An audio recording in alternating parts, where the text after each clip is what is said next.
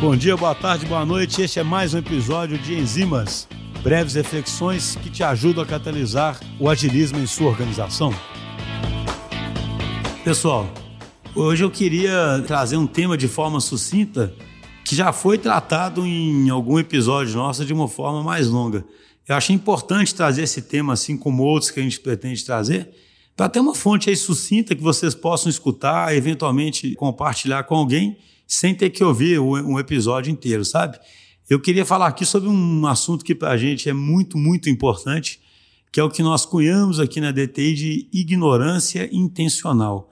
O que é essa ignorância intencional? A gente observa no mercado, e isso tende a diminuir, mas ainda acontece muito, que os executivos e os gerentes, né, a área de negócio da empresa em geral, a despeito de enxergarem que a empresa inevitavelmente vai ficar digital, eles continuam querendo não saber detalhes técnicos, terminologia técnica, né, termos que eles acreditam que é coisa de nerd, né, digamos assim.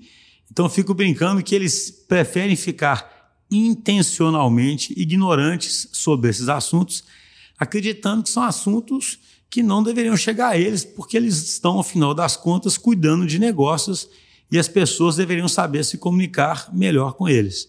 Ok, muito justo, todo mundo tem que saber se comunicar muito bem, mas é óbvio que se uma empresa está ficando digital, a linguagem dentro da empresa vai mudar.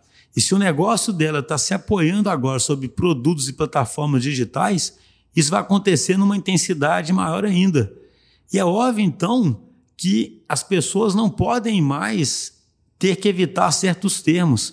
Não é possível que numa empresa que está ficando digital, alguém não vai poder falar, por exemplo, de deploy, alguém não vai poder falar de cloud computing, alguém não vai poder falar de débito técnico, sem que alguém de negócio olhe de cara feia para ele, como se ele estivesse falando um absurdo e não soubesse se comportar numa reunião de negócios. Então, a verdade é que os executivos, né, as pessoas de negócios, os gerentes, né, enfim, todo mundo da empresa tem que entender que a gente está indo para uma era muito mais digital e que essa terminologia vai ficar cada vez mais comum.